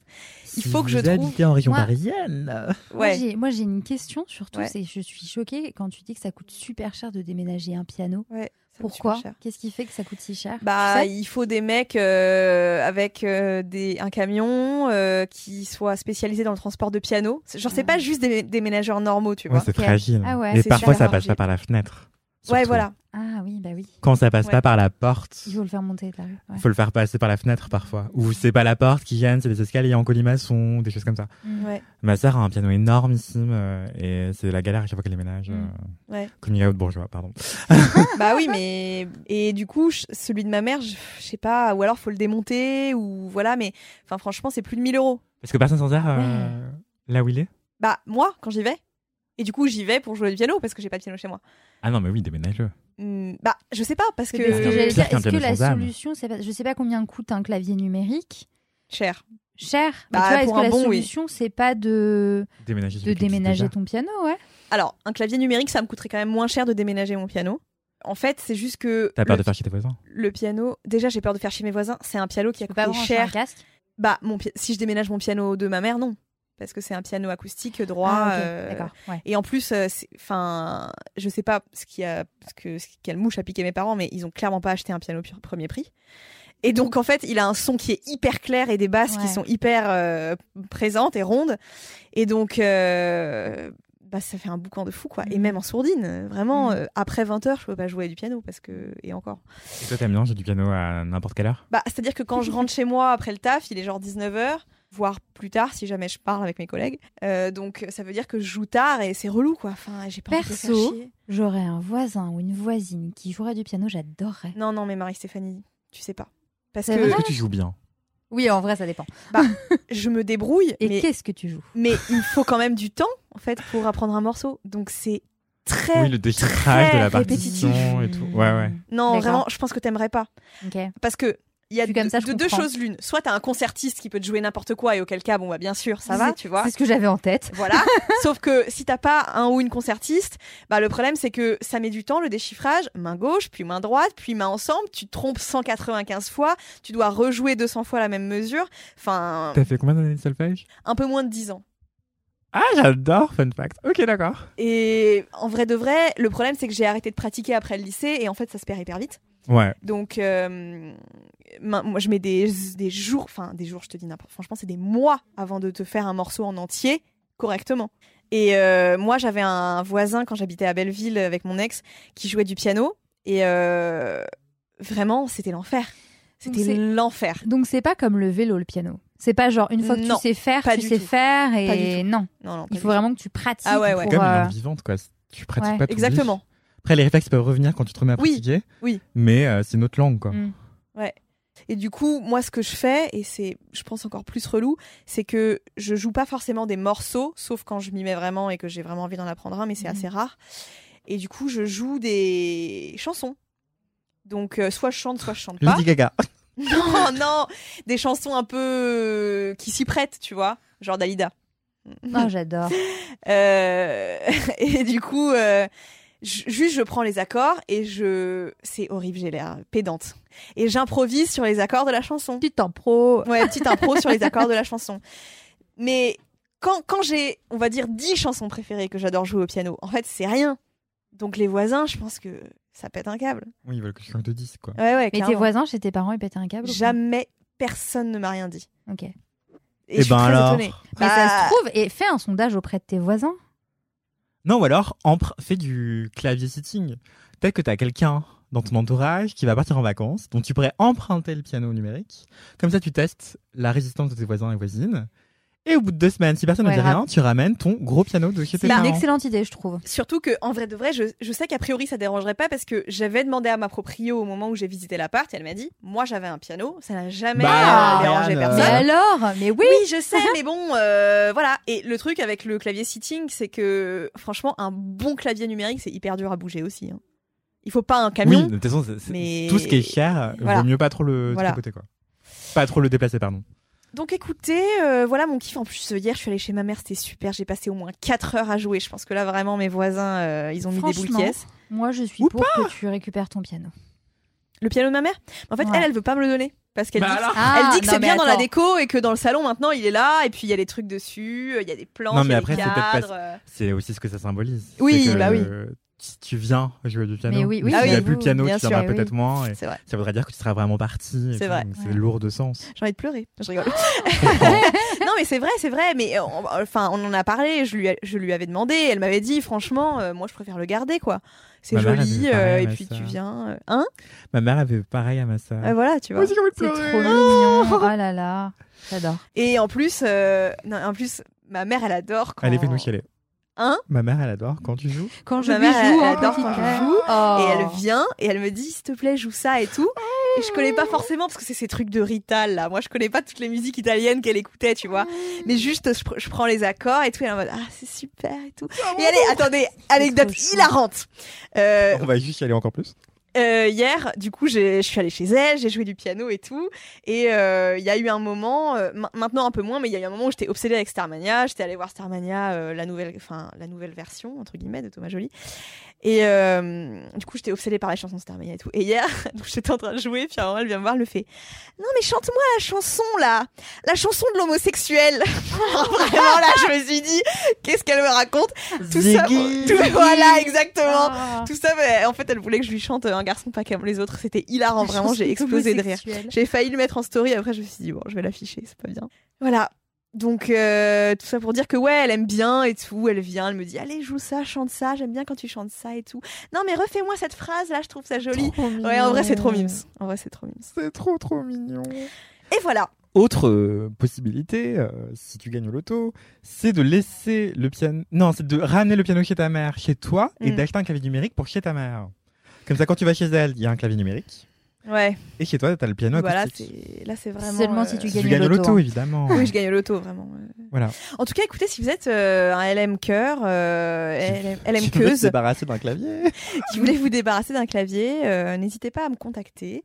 Euh, cela dit, je sais pas comment je vais faire pour l'amener chez moi. Donc en fait, la question est toujours la même parce que en vrai de vrai, sachez que sur le bon coin, il y a énormément de gens qui donnent des pianos acoustiques parce que je pense qu'ils savent pas quoi en faire. Soit C'est vrai que euh, ça prend la place. bah ça prend de la place, euh, soit c'est dans des appartements de personnes qui malheureusement sont décédées et qui donc du coup euh, ils n'en ont plus l'utilité. Mais il y a énormément de gens qui en donnent. Le problème, c'est que j'ai pas le permis, donc en fait, enfin, mais même porter un piano, je sais pas comment faire en fait. Si vous avez déjà acheté un piano sur le bon coin ou déménagé un piano, dites-moi comment faire parce que là vraiment, je suis dans l'impasse. Franchement, je pense que les gens euh, aident beaucoup plus qu'on ne le croit. Euh, ou ah, du moment que tu donnes un billet aussi, ça aide évidemment. Ouais, bah oui. mais je pense que même sur le bon coin, tu peux trouver des gens qui. euh, Je te conseillerais juste pas de le faire toute seule, mais Ouais. qui proposent des services de location de camionnettes pour pas cher ou qui font aussi eux-mêmes ou elles-mêmes le chauffeur ou chauffeuse. Ouais. Moi, j'avais quand j'avais déménagé euh, il y a peu de temps euh, d'un endroit X à un endroit Y. En gros, j'avais un matelas tout neuf dont je devais Mm. me débarrasser. Et et il y a une jeune qui a voulu me l'acheter, une personne qui avait mon âge, donc 22 ans. Et en gros. Euh, elle avait pas le permis, elle savait pas comment le porter, c'est un truc hyper lourd et encombrant, et elle devait le déménager jusqu'au cinquième étage de son appartement qu'elle venait d'acquérir ou je sais pas quoi, enfin de louer. Mm. Et, euh, et en gros, elle a trouvé un mec random sur le bon coin qui louait une camionnette. Et moi, je lui ai dit, mon Dieu, mais cette histoire est traumatisante. Genre, euh, vraiment, fais attention. Mais dès que t'arrives chez toi, tu m'envoies un SMS pour me dire que t'es bien arrivé et tout. Ouais, et ouais, sinon, ouais. j'appelle les flics et préviens euh, trois autres personnes au cas où. Et, Ouais, tout. Et bref, elle m'a dit, non, mais franchement, euh, je fais ça tout le temps. J'ai jamais eu de problème et tout. Je dis, Ok. bah oui, mais il suffit d'une fois. Bref, Ouais. j'étais parano. Et en gros, elle est arrivée avec le type. Euh, on a mis le matelas, euh, le type, elle et moi, dans la camionnette. Et elle l'a ramené chez elle. Et comme en fait, elle avait pas d'ascenseur, bah, le type l'a aidé à porter jusqu'à dans son appartement. Ouais. Et, et après, je l'ai appelé quand c'était. Parce qu'elle m'avait pas appelé tout de suite, parce qu'on se connaît Mhm. pas en fait. Et, oui. et je l'ai dit, tout va bien Elle dit, bah oui, bien sûr. Il m'a mis le, le matelas dans ma chambre et après, il est parti. euh, ok. Et je lui ai donné un pourboire de 5 euros, quoi. Bah, c'est-à-dire que si je le fais, moi, j'avoue, je le ferai pas seul, quoi, parce que. Oui. Justement, on fait avec deux trois potes ou une autre pote ou Ouais. un autre pote et quitte à prendre quelqu'un une, tierce personne que vous ne connaissez pas mais faites-le à deux personnes qui se connaissent et vous prenez un chauffeur ou une chauffeuse euh, de camionnette euh, sur euh, le bon coin Ouais, et hop hop hop quoi. ouais. Et j'allais dire, tu sais, il y a des sites internet comme euh, les débrouilleurs, à la fin, qui sont des mecs ou des meufs qui viennent t'aider sur euh, des, du bricolage chez toi. Et là, je vois du transporteur aussi. Et je sais pas, j'ai ta- j'ai tapé deux, trois euh, mots-clés dans Google. Et t'as as des sites internet qui existent. Je vois un truc qui s'appelle Des bras en plus, le déménagement pour tous. Ok. C'est un truc plus de déménagement, mais Ouais, ouais, ouais. je, je suis sûre qu'il y a des sites euh, de gens qui, enfin, d'entraide, tu vois. euh, Hmm. Si t'as besoin de potentiellement juste déplacer quelque chose. Mm. euh, Et de ouf, moi j'avais failli utiliser Task Rabbit euh, quand j'avais l'appartement dans lequel je vis, j'avais plein de travaux à faire dedans et tout et Hmm. Juste, euh, je pleure dès que je vois un pot de peinture euh, avant même de l'avoir ouvert. et bon, j'ai pas utilisé ça, je me suis plutôt mis sur Tinder et j'ai exploité des âmes, mais c'est possible de payer des gens pour le faire. Bah oui, bien sûr. Non, mais je sais, je sais. Mais l'idée, c'était quand même de d'économiser en fait de l'argent. Donc, euh, je... bon, bref, je... j'essaie de trouver une... la solution la plus. Donc faire comme moi, devenir michto. Non, mais alors en plus, ce qui est hilarant, c'est que vraiment, j'en ai parlé à mes potes euh, lesbiennes, car je n'ai que des potes lesbiennes, et euh, vraiment l'audace de ces personnes, quoi. La- ma, ma pote Manon me dit, j'ai donné son nom, ma pote Manon me dit, oh mais t'inquiète, moi je te le déménage ton métro, ton ton piano là, on va dans le métro, je le prends, je le démonte. J'étais en mode, mais toi, tu tu n'as pas idée de ce que c'est en fait. J'ai dit n'importe quoi, fragile. piano. Mais n'importe quoi, vraiment. C'est énorme, c'est lourd. Après, il faut le réaccorder parce qu'il aurait été complètement Non, mais désaccordé. c'est n'importe quoi. Elle est trop Bref, folle. ok, merci pour ce kiff. Voilà, de rien. Les LMK, si vous avez un clavier dont vous voulez vous débarrasser, J'ai hâte d'avoir la suite de cette histoire. Écoutez, je vous tiendrai au jus. Hiring for your small business? If you're not looking for professionals on LinkedIn, you're looking in the wrong place. That's like looking for your car keys in a fish tank. LinkedIn helps you hire professionals you can't find anywhere else, even those who aren't actively searching for a new job but might be open to the perfect role. In a given month, over 70% of LinkedIn users don't even visit other leading job sites. So start looking in the right place. With LinkedIn, you can hire professionals like a professional. Post your free job on linkedin.com/people slash people today. Voilà. Marie-Stéphanie, c'est quoi ton kiff cette semaine? Mon kiff cette semaine, c'est un double kiff. Euh, Tenez-vous bien, vous n'allez pas en revenir, puisque je n'ai jamais fait de kiff de ce genre. Je vais parler de livres. Mais non. Et oui, je sais bien que vous ne vous y attendiez pas. Euh, non, j'avais envie de parler de deux livres que j'ai lus récemment et beaucoup aimés. Les deux sont très différents. Euh, Il y en a un qui va peut-être euh, donner envie aux amateurs et aux amatrices d'art, et peut-être même de métiers d'art dont on parlait tout à l'heure. Non, ce livre en question, le premier que je voulais vous recommander, c'est Les yeux de Mona de Thomas Schlesser. Est-ce que vous en avez entendu parler? Pas du tout. Ça me dit un truc, mais Alors, que c'est un- juste parce que je travaille chez Mademoiselle et que t'en as peut-être déjà parlé, je sais pas. Mm, Non, j'en ai jamais parlé. J'en ai, je, je l'ai lu. euh, J'étais en congé euh, il y a deux semaines, euh, pendant une semaine, et je l'ai lu pendant pendant cette semaine-là. Mais en fait, on parle beaucoup de ce livre. Il est présenté comme, alors c'est, je crois, le premier livre de, de Thomas Schlesser. Il est présenté comme euh, le livre de cette rentrée littéraire euh, et euh, je crois qu'il y a déjà de multiples contrats d'adaptation en négociation pour en faire un film. Je crois bien également qu'il a été traduit, enfin qu'il est en cours de traduction, pardon, dans, dans plein d'autres langues. Et alors, ce livre, Les yeux de Mona, je vous montre la couve et vous allez tout de suite voir de quoi ça parle. Ok. Si vous reconnaissez, c'est un tableau, euh, c'est un une tableau peinture. de Vermeer, non? Oui. Euh, et euh, en fait, euh, les yeux de Mona, c'est alors c'est quand même un gros pavé. C'est l'histoire, c'est une très jolie histoire, assez touchante, d'une petite fille qui a une dizaine d'années, enfin dix ans, et, et à qui on apprend qu'elle a, enfin qu'elle va perdre la vue.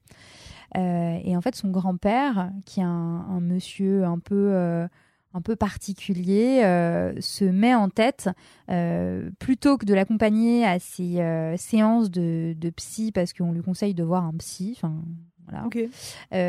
une fois par semaine, l'emmène dans des musées. Et son objectif, c'est de lui montrer pendant 52 semaines 52 œuvres d'art présentes dans des musées parisiens, parce que l'histoire se passe à Paris, Mhm.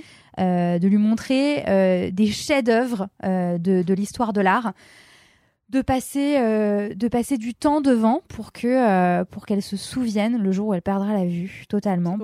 C'est complètement horrible, mais pour qu'elle se souvienne de de, de, la beauté de ses œuvres. euh, Et donc je vais pas spoiler euh, davantage l'histoire, mais voilà, en gros, il y a 52 petits chapitres qui parlent du coup de 52 œuvres différentes. Euh, ça va des très connus euh, comme des moins connus. Donc euh, il y a évidemment euh, la Joconde, mais il y a Mhm. aussi plein d'œuvres qui sont visibles dans les musées parisiens et que et qu'on connaît pas forcément très bien. Et c'est un très beau livre. Bah, alors, il est très bien écrit déjà, et bon, l'histoire est assez touchante, un peu glauque aussi à la fois, mais mais mais, mais c'est rendu assez assez léger par le fait que en fait euh, c'est plus une les pérégrinations d'un grand-père et de sa petite-fille qui ont cette relation particulière à travers des œuvres d'art et des musées parisiens. Si vous aimez euh, l'art, l'histoire de l'art, ou au contraire si vous y connaissez rien et que vous avez envie de découvrir ces œuvres via un autre regard aussi, parce que ce qui est intéressant, c'est que euh, on voit les œuvres à la fois à travers les yeux de la petite fille qui s'appelle Mona, et aussi à travers les yeux de son grand-père, qui lui a un regard, euh, bah, un regard euh, plus forma- formaté, plus formé plutôt, pas Mhm. formaté, mais plus formé sur euh, sur la peinture, sur les œuvres qu'il va lui montrer, tandis qu'elle, bah, elle a le regard d'une fille de 10 ans, quoi, enfin, Mhm. qui en fait connaît absolument rien aux œuvres qu'on lui montre. Et, et voilà, c'est hyper intéressant, très bien écrit. Et Thomas Schlesser, pour euh, vous dire un petit mot euh, euh, sur qui il est, il est historien de l'art, écrivain, et il dirige aussi la fondation Artun Bergman. Donc voilà, donc il, est, il a écrit Les yeux de Mona, mais il avait également écrit un livre sur une super artiste qui s'appelle Anna, Anna Eva Bergman, qui est sorti en 2022. Ça, c'est pour la première recollecture. La deuxième recollecture, absolument rien à voir. Vous avez peut-être entendu parler de ce bouquin qui s'intitule Comment j'ai retrouvé Xavier Dupont de Ligonnès. Oh. Vous voyez? Non? Non. Ok, d'accord. Je suis vraiment trop obsédée alors par les sorties littéraires, c'est pas possible. ouais, non, pas du tout. Comment j'ai retrouvé Xavier Dupont de Ligonnès Euh, Est-ce que tout le monde est au fait avec euh, l'affaire Xavier Dupont de Ligonnès Bah, c'est un mec qui a disparu, quoi. Enfin, on sait pas Après avoir enterré Après des gens avoir Ouais. sur sa- sous sa terrasse, non? Décimé sa Horrible, famille, horrible. décimé euh, sa famille, euh, donc enfin tu- tuer sa femme, euh, ses euh, quatre enfants ou trois, je sais plus, euh, et euh, ses deux chiens. Et effectivement, après les avoir enterrés sous sa terrasse, ça s'est passé à Nantes en 2011. Et euh, le mec a complètement disparu des radars. Je crois que la police a réussi à tracer 3-4 jours ou une semaine grand max après, après les, les, meurtres, mais ensuite il a complètement disparu. Euh, et, donc, on parle de, 2011, hein, donc mmh. c'était il y a 13 ans. Mmh. Entre-temps, euh, l'affaire a. enfin, déjà, c'est un fait divers qui est assez horrible. Euh, et, on sait à quel point aussi le grand public aime les faits divers. donc, il y a, je crois, il y a trois ans, Society en avait fait. Deux ou trois hors série ah pendant l'été. Ils, ils, avaient feuilletonné une grande enquête euh, qui était, enfin, qui était vraiment euh, hyper, euh, hyper intéressante. C'était complètement sold out dans tous les kiosques de France. Enfin, je me souviens, c'était du délire. On se prêtait les society pour pouvoir le lire pendant l'été. Et il y a évidemment plein de théories sur sa disparition. Il y a eu plein de documentaires qui ont été réalisés parce que le mec enfin était complètement psycho dans sa tête c'est-à-dire qu'il avait une presque une double vie en fait il, c'était un, comment dire, un, un entrepreneur euh, euh, déchu. En gros, mm. tout ce qu'il avait tenté dans sa vie avait foiré. Euh, mais c'était à la fois quelqu'un qui avait le, rêve américain chevillé au corps. Enfin, le mec imaginait qu'il allait faire des trucs incroyables de sa vie et au final, bah non. Enfin, il était juste, entre guillemets, euh, père de famille et, euh, et vu de l'extérieur, euh, on pourrait se dire qu'il avait une vie relativement ok, dans une belle maison à Nantes, avec une famille, des, enfants plutôt successful, mmh. en bonne santé, etc. Enfin, de l'extérieur, on pourrait se mmh. dire qu'est-ce qui s'est passé dans sa tête. Et bref, donc le mec a disparu pendant des années, ça a donné lieu aussi à plein de, donc comme je disais, de théories sur où est-ce qu'il est. Il y a eu aussi plein de de, dénonciation. La dernière en date, je sais plus ce que c'était. Quelqu'un pensait l'avoir vu dans, ah un, euh, dans un aéroport en Grande-Bretagne. Euh, et en fait, c'était pas lui. La fois d'avant, quelqu'un pensait l'avoir vu dans un, dans un, monastère. Euh, dans le sud de la France, vraiment, et, et, en fait, il n'a jamais, jamais été retrouvé. Et ce livre, Comment j'ai retrouvé Xavier Dupont de Ligonnès, avec un titre qui paraît très euh, racoleur, dit comme mm. ça, parce qu'évidemment, l'auteur de ce livre, qui est Romain, Romain Puertolast, euh, n'a pas retrouvé Xavier Dupont-Ligonnès. Donc lui, Romain Puertolast, il est euh, romancier et scénariste. Et en fait, il s'est passionné de cette histoire. Donc il a absolument tout étudié, toutes les pistes, et il a mené sa propre enquête pour écrire, jusqu'à écrire ce roman, qui est en fait un, c'est un parti pris assez curieux parce que il se place donc euh, lui en tant que Romain Puertolas dans le dans le roman. Donc enfin c'est presque une autofiction mhm. et il se présente donc comme euh, un ancien capitaine euh, de police devenu écrivain à succès mais qui s'est séparé, qui maintenant vit seul et qui reprend l'enquête autour de Xavier Dupont de Ligonnès. Et en fait, il va se s'isoler dans une maison dans la campagne française et euh, il se rend compte que son voisin, la maison à côté, c'est Xavier Dupont de Ligonnès. Mm. Qui est là, enfin genre sa terrasse euh, à côté de, à côté sa de lui. terrasse. qui sur sa terrasse et, et, Exactement. Et alors, c'est du coup toute cette histoire, c'est à la fois un mix entre euh, euh, l'enquête que euh, donc le personnage de Romain Puertolas dans le livre a mené sur Xavier Dupont de Ligonnès. Donc, ce qui est intéressant, c'est que il, part vraiment des faits réels de l'affaire. Donc, il est capable de d'émettre des théories qui n'ont jamais été émises auparavant. Donc, mm. c'est hyper intéressant de ce point de vue-là parce que c'est vraiment, enfin, on va dire vraiment, ça peut être réaliste. On peut se dire ah bah tiens oui pourquoi ils n'ont pas cherché de ce côté-là pour le retrouver? Pourquoi ils n'ont pas cherché de ce côté-là? Et ça effectivement euh, ils l'ont laissé de côté mais euh, et il y a plein en fait ça, ça fait émerger plein de nouvelles théories qui rendent le livre hyper intéressant. Et à la fois, c'est entrecoupé euh, de scènes de procès de Romain Puertolas. Je, ne sais pas si je vais pas vous dire pourquoi les scènes de son procès parce que sinon je vous spoil tout le livre en mmh, vrai. Mmh. Mais bref, euh, et, voilà donc c'est vraiment, enfin c'est un roman, ça, ça n'apporte rien de, de comment dire de, de vrai sur l'affaire, mais ça permet d'avoir des théories euh, nouvelles qui n'existaient pas auparavant, euh, et, et, surtout c'est très drôle. Enfin, son écriture est très drôle. C'est, faut quand même pas lire ça le soir à 23h30 comme Mm. moi j'ai fait euh, pendant les vacances parce que j'en ai cauchemardé derrière parce que vraiment il revient sur l'enquête donc forcément il y a des détails euh, qui sont rappelés sur euh, comment euh, bah, quel a été son mode opératoire, ce qu'il a fait à sa famille et c'est complètement glauque. Euh, mais euh, mais c'est aussi très drôle parce que justement il, il fait il fait des vannes. Enfin parfois il y a des situations un petit peu ubuesques, euh, complètement euh, tirées par les cheveux ou en fait euh, donc il se rend compte que son que son voisin c'est Xavier Dupont de Ligonnès, mais en même temps euh, à un moment donné il le, il le voit revenir. euh, de, de briques au marché ou de je sais pas où et là il se fait des énormes films genre il va m'enterrer sous ma terrasse enfin donc enfin c'est de l'humour un peu noir hein. Mhm. Mais, euh, mais voilà, donc si vous êtes friand ou friande de, euh, de faits divers et plus particulièrement d'affaires non élucidées comme celle-ci, euh, je pense que ça vous plaira si vous, si vous avez, enfin, si vous aimez aussi, c'est bizarre de dire ça, mais si vous, si vous êtes pris d'intérêt pour cette affaire, euh, le livre peut, euh, peut vous plaire. Et, et, et puis ce, ce côté, ce côté roman, enfin, il réussit à faire un roman un, un peu drôle et léger d'une histoire qui n'est pas du tout, fait que ça rend le sujet moins glauque qu'il ne l'est à la Mhm. base. Mais voilà, en tout cas, je l'ai vraiment, mais littéralement dévoré. Je pense que je l'ai lu en, en deux jours. Et ouais, entre histoire de l'art ou, euh, ou euh, affaires criminelles non élucidées, faites votre choix. Faites votre choix. Euh, Non, mais en vrai, de vrai, il est mort, non? Quoi? Moi, je pense qu'il est mort. Attends, c'est mais c'est impossible. On est en Vous 2024. avez trois heures devant vous ou pas Toutes là? les technologies euh, qui sont, je sais pas, qui pense- et- Avec tous les gens qui filment tout et n'importe Mais quoi. tu en euh, plus- pas qu'on aurait retrouvé son corps s'il était mort Pas bah, forcément. Peut-être qu'il s'est mis dans une bassine d'acide. euh, Oui, il y a plein de trucs. Il s'est jeté dans la mer. Bah oui, euh, ce que je me dis, hein. Bassine décide. Quand tu te jettes dans la mer, ton corps il est ramené sur la plage. un Pas forcément. hein.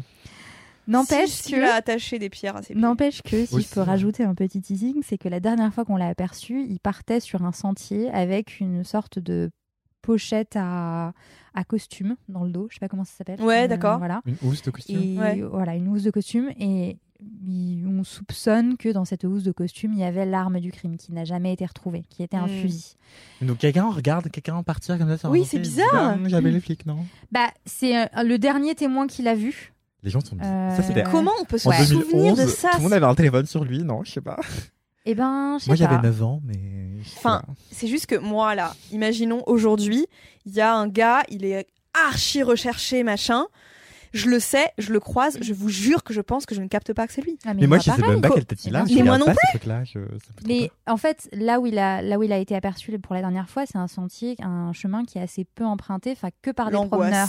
Et donc, ouais, voilà. Et donc, je pense que tu retiens plus facilement les gens que tu croises dans ce genre de conditions que dans la rue euh, avec beaucoup de monde dans Paris.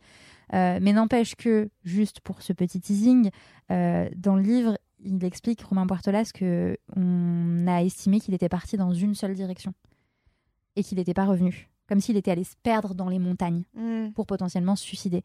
Mais en fait, on n'a pas étudié la possibilité qu'il ait fait demi-tour mm. et qu'il soit reparti on ne sait où, dans la... enfin, étant donné que, euh, bah, que on n'a jamais retrouvé, euh, on l'a jamais revu depuis. quoi. Et ça me fait penser aussi que. Enfin, je suis un peu étonné parce que je me dis aussi, dans les coins paumés comme ça, sur un sentier où personne ne va, euh, ou juste des promeneurs et des promeneuses habitués, qu'on retienne pas davantage euh, qui on croise. Mais par exemple, à Paris, je Mm. me dis, mais le nombre de visages qu'on croise euh, par jour, Mais oui, enfin, on c'est retient pas qui on croise. Ouais. C'est ça. Moi, je connais même pas la tête de mes voisins. Bah, moi non plus, pas tous. en Un jour, fait. je vous raconterai l'histoire de mon voisin qui a Ligonnès. dans mes DM avant même qu'on ne se soit croisé dans la vraie vie. Mais c'est une. Marrant. c'est vraiment une histoire mi-flippante, mi-drôle. Je, je veux, je veux cette anecdote. Il faut que je, il faut que je parte parce que j'ai un call important après. Donc, mais je veux vraiment cette anecdote, Anthony. Je te raconterai.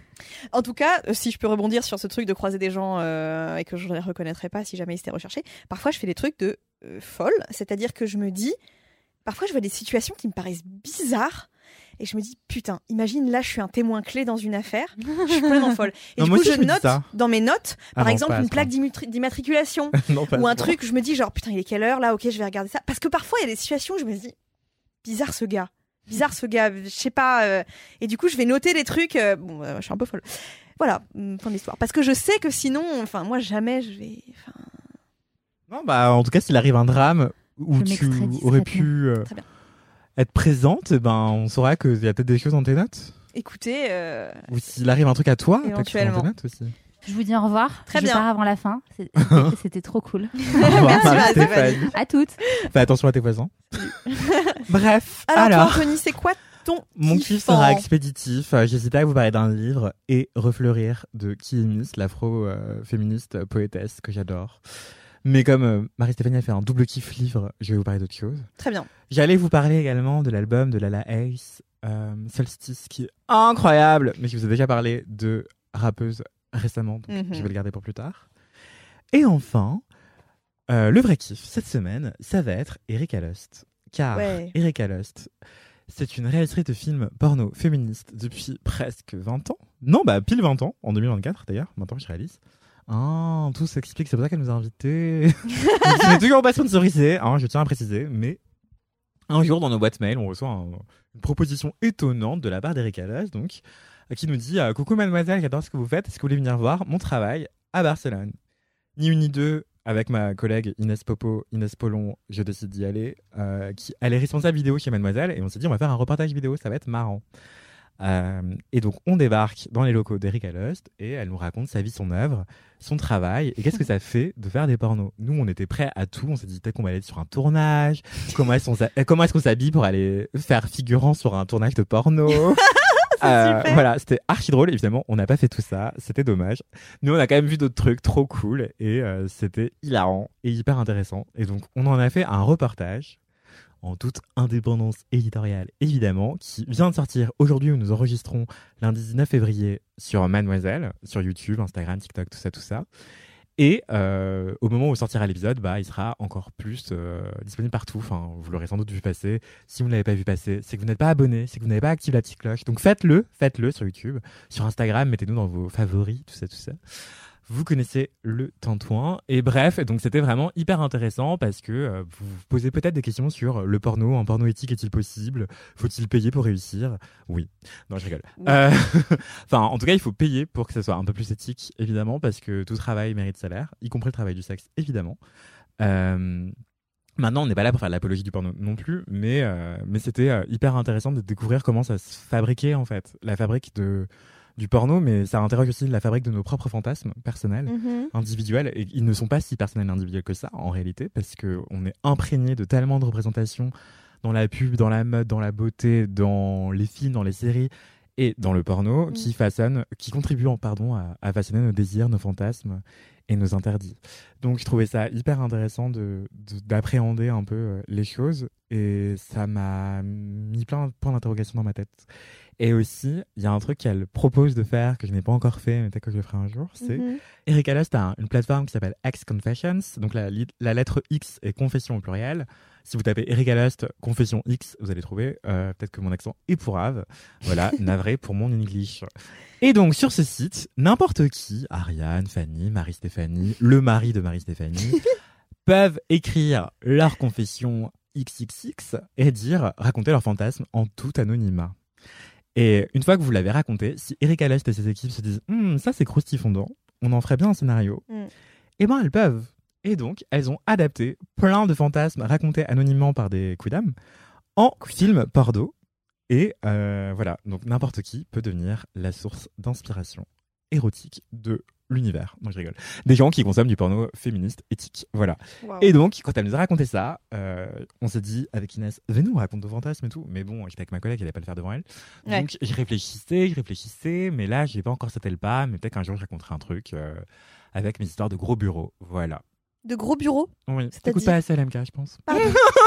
Euh, non, mais moi, vraiment, ce truc du fantasme, c'est quand même un truc qui m'interroge parce que si tu me demandes comme ça, euh, c'est quoi tes fantasmes Je- Premier degré, même, même après réflexion, je pense que je sais pas répondre. C'est-à-dire que, en gros, euh, mon désir, moi, il va être dirigé à un instant donné. Mais tu vois, il n'y a pas des situations ou des contextes qui particulièrement. c'est- Par exemple, je me dis pas, putain, j'aimerais trop coucher avec une meuf plus âgée. C'est pas du tout. euh, Enfin, et il y a rien que. Et donc je me demande si des gens ont vraiment ce truc de se dire, euh, moi, mon un truc qui m'exciterait de ouf, c'est de faire ça dans tel ou tel contexte avec tel ou tel genre de personne. Il y a des gens, c'est le cas. Fanny dit oui. Fanny dit moi, oui. Fanny nous le racontera peut-être dans un prochain épisode. Euh, classé moins de 18. Non, je. Exactement. Euh, mais non, mais après, c'est ok de pas avoir de fantasme non plus. Enfin, c'est Ouais. pas que t'es euh, cassé ou quoi. C'est, je pense qu'en fait, on a un imaginaire érotique qui dépend de mille et un facteurs. Et il y a des gens, c'est des situations, d'autres, c'est des fétiches, d'autres, des parties du corps, des, des accessoires, Mais- etc. Et d'autres, c'est rien de tout ça. Et c'est ok aussi, quoi. En fait, mon imaginaire, moi, il se nourrit, il est nourri de ce que j'ai déjà fait, de situations que j'ai déjà vécues. Et c'est ça qui, voilà, quand je suis par exemple seule, c'est ça qui m'aide, tu vois. Mais euh, c'est vrai que je, en fait, je crois que j'ai pas beaucoup d'imagination. Mais, euh, mais après, c'est peut-être euh, pas plus mal parce que ça veut dire que tout est à défricher. Ouais, c'est que T'as plein de potentiel érotique qui t'attend devant toi C'est vrai, c'est vrai. et plein Alors- de découvertes et tout. Enfin, c'est trop cool. si j'ai quand même un truc, c'est euh, les sex parties parce que j'en ai déjà fait, mais sans jamais euh, consommer, on va dire, sur place. Donc je sais que j'aime bien, j'aime bien l'ambiance et tout, euh, ben, voilà.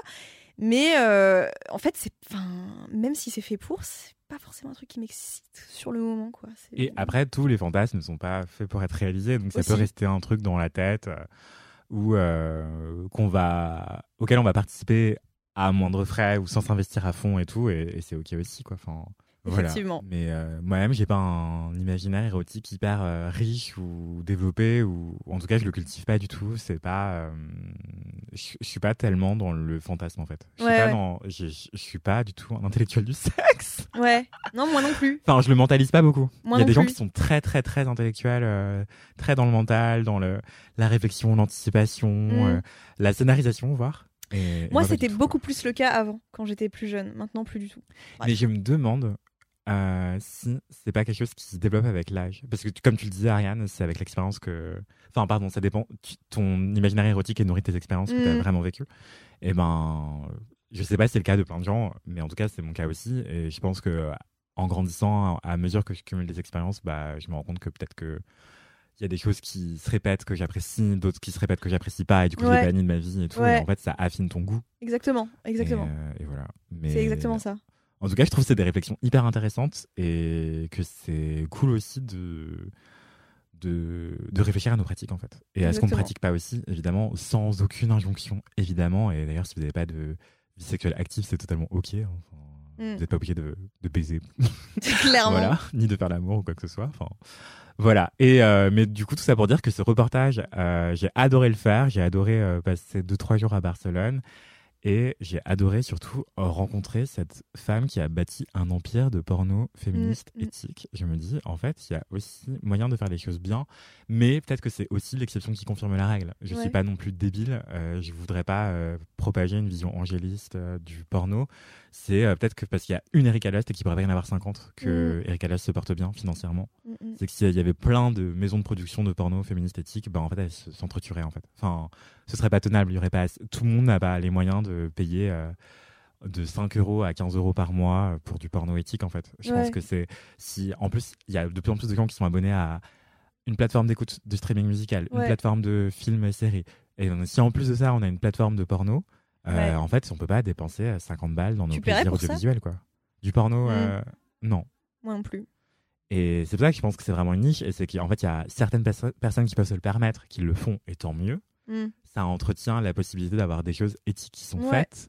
Mais euh, c'est hyper compliqué en fait. Et donc, c'est peut-être aussi l'arbre qui cache la forêt de mauvaises pratiques. Donc Mm. euh, voilà, c'est aussi à prendre en considération. Euh, euh, je dis pas que Erika Lust est la solution. Parce qu'en fait, si tout le monde faisait du Erika Lust.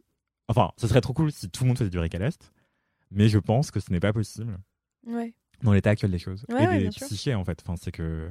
Il n'y a pas assez de gens prêts à payer. Mm. Ouais, et de toute façon, on n'a pas les moyens matériels de payer. en fait. Ouais, ouais, c'est la crise. Donc euh, voilà. Et mais il pourrait pas y avoir. Enfin, en tout cas, il faudrait qu'il y ait. euh, Je sais pas comment dire. Je, je me répète, mais tout ça pour dire que allez regarder ce reportage et posez-nous plein de questions là-dessus. euh, on y répondra évidemment. Et est-ce que tu as aimé euh, ce que les projections auxquelles tu as assisté euh, C'était comment? Ah oui, donc je pourrais raconter un peu plus en détail le reportage. Donc en fait, on a beaucoup visité les locaux, rencontré les équipes d'Erika Lust. Et le, le soir de ces rencontres dans les bureaux, il y a eu une projection en public de porno. C'était très étrange. Je me suis retrouvé dans une salle de cinéma à côté de ta collègue et plein d'autres gens euh, professionnels euh, journalistes comme toi qui regarde un porno comme ça, euh, tranquille. on pas en famille, mais presque. Ouais. Et c'était un peu chelou, je dois le, je dois le dire. Mais en fait, les films Adams sont tellement beaux Mm. Que euh, c'est pas que t'oublies que tu regardes un porno parce que wesh, euh, ça se voit quoi. Ouais. Il y a que des parties génitales euh, sur l'écran.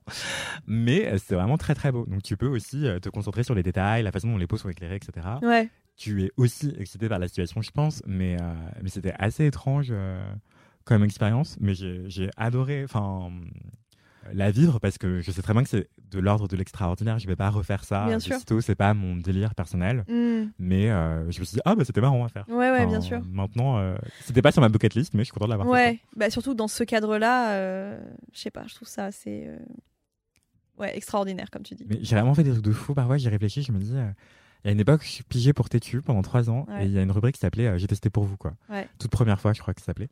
Et euh, il m'avait envoyé dans un sex club, euh, il m'avait Ouais. envoyé euh, dans des trucs random, et je l'avais fait. Et justement parce que j'étais giga coincée, ce qui faisait marrer mon red chef. Bref, c'est une autre histoire. Et, euh, et je me dis parfois, mon Dieu, mais heureusement qu'il fait ça quand j'étais encore jeune et insouciant, parce qu'aujourd'hui, je pense Ouais. que j'en serais pas capable. J'aurais Ouais. trop de pudeur, je serais Ouais. trop gênée et tout. Je comprends. Et plutôt dans ma carrière, ben, je pense que j'étais plus désinvolte et, et inconscient. Ah oui, oui, je comprends tout à fait. Moi, j'étais Où j'avais, ok, bien why plus inconsciente quand j'étais jeune aussi. Euh, maintenant, il y a plein de trucs que je ferais plus par euh, par pudeur, ouais, par euh, je sais pas. Ça me Par dit moins. Peur, euh, Par peur. ouais. Mais non, mais je comprends, je comprends. Voilà, tout ça pour dire aussi, enfin tout ça pour dire aussi oser faire des choses pour la toute première fois, pas forcément sexuelle évidemment, hein, mais euh, je pense que c'est toujours cool de se lancer dans des choses pour la toute première fois. Mais cela dit, euh, quand Inès a reçu le mail, euh, Inès et Charlotte ont reçu le mail d'Erika Lust, à la base, Inès, elle m'avait demandé si je voulais venir. Bon, j'étais pas là, j'étais pas à Paris, donc je pouvais pas, mais euh, j'étais archi partante. Moi, je l'aurais grave fait ça. Pour le coup, euh, c'est pas du tout un truc qui m'a. Je pense que j'aurais pas du tout été gênée. Et, euh, en fait, ça m'intéresse, même si je suis pas du tout. en fait, en soi, je suis pas du tout consommatrice de porno en général. Mais je suis d'accord que l'occasion et l'opportunité étaient tellement euh, uniques que euh, je- franchement j'aurais sauté sur l'occasion. Unique. Pardon, Unique J'aurais j'aurais grave sauté sur l'occasion parce que je trouve ça hyper intéressant de voir ça. Et euh, En plus, je connaissais euh, les productions Erika Lust euh, de nom et peut-être que j'avais vu quelques extraits parfois de temps en temps, je pense. Euh, mais ouais, euh, hyper, hyper chouette. C'est trop bien ce que vous avez fait. Mais merci. Je réfléchis et je crois que Erika Lust nous racontait aussi que, en fait, donc c'est des plateformes qui sont payantes. Ces productions euh, sont sur des plateformes payantes, mais elle met des extraits, voire certains courts métrages disponibles sur des sites, des gros sites de streaming en fait, des tubes euh, généralistes euh, Ouais. dont on n'a même pas besoin de citer le nom euh, que vous connaissez sûrement. Ouais. Et voilà. Mais évidemment seulement si vous êtes majeur. hein. Bien sûr. Voilà. Rappelons les choses. En tout cas, merci beaucoup pour tes kiffs, Merci Ariane. beaucoup à toi, Anthony. Merci Fanny super. pour l'enregistrement Oui. euh, et la réalisation et le montage, tout ça, tout ça. Merci Marie-Stéphanie. Je parle à une chaise vide, mais l'intention est là. Et merci, merci, merci la LM Cœur. Lâchez des commentaires, lâchez des 5 étoiles sur les Podcast, sur hein, Spotify, etc. Mais en avions-nous? Je ne crois pas. Moi, j'en avais. Bref, Ah, euh, la prochaine fois. Fallait je me le dire, Ariane. bah, désolé, Il fallait me le dire. Moi, j'en ai pas. Donc euh, voilà, je, je- voilà. Mais lâchez-moi des commentaires en fait. Sinon, euh, j'oublie les commentaires. Voilà. Ok. Vous avez ce que vous méritez. Bisous. Gros bisous, merci beaucoup. Ciao.